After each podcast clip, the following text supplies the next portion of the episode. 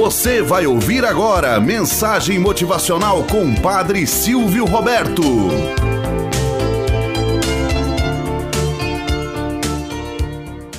Olá, bom dia, flor do dia, cravos do amanhecer. Vamos à nossa mensagem motivacional para hoje.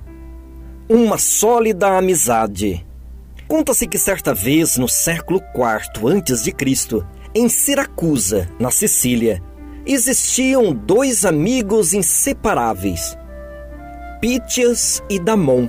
Nada havia que um não fizesse pelo outro. Certo dia, o rei de Siracusa, Dionísio, aborreceu-se ao tomar conhecimento de certos discursos que Pítias vinha fazendo. O jovem pensador andava dizendo ao público que nenhum homem devia ter poder ilimitado sobre o outro e que os tiranos absolutos eram reis injustos. Presos ambos os amigos, Pítias reafirmou perante a autoridade real as suas ideias o que dizia ao povo era verdade e, portanto, a sustentaria, custasse o que custasse.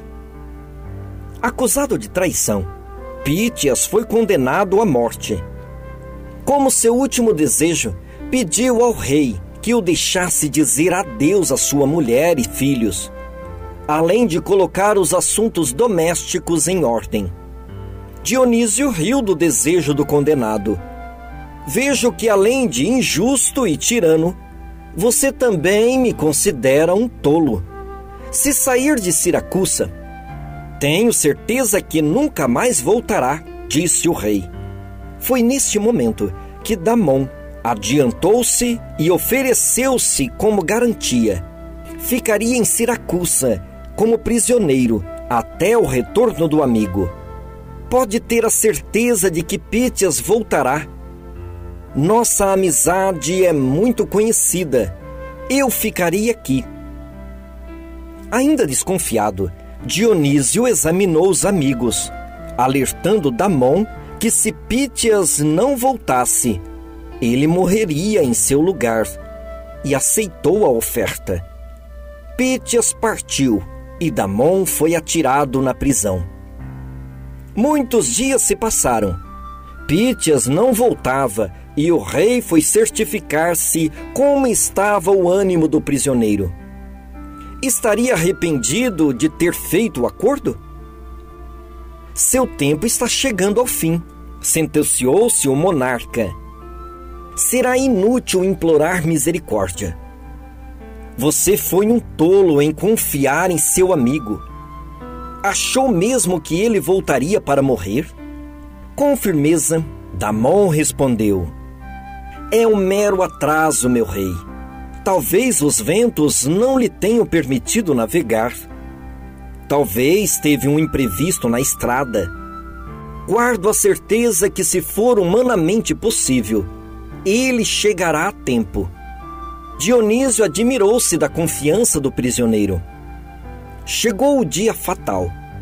Damon foi retirado da prisão e levado à presença do carrasco. Lá estava o rei sarcástico, gozando sua vitória. Parece que o seu amigo não apareceu. O que você acha dele agora? perguntou o monarca. É meu amigo. Confio nele, foi a resposta de Damon. Nem terminara a falar, e as portas se abriram, deixando entrar Pítias cambaleante. Estava pálido ferido, e a exaustão lhe tirava o fôlego. Atirou-se nos braços do amigo. Graças aos céus, você está vivo. Falou soluçando. Parece que tudo conspirava contra nós. Meu navio naufragou numa tempestade. Depois, bandidos me atacaram na estrada. Recusei-me, contudo, a perder minha esperança e aqui estou pronto para cumprir a sentença de morte. Dionísio ouviu com grande espanto aquelas palavras. Era impossível resistir ao poder de tal lealdade.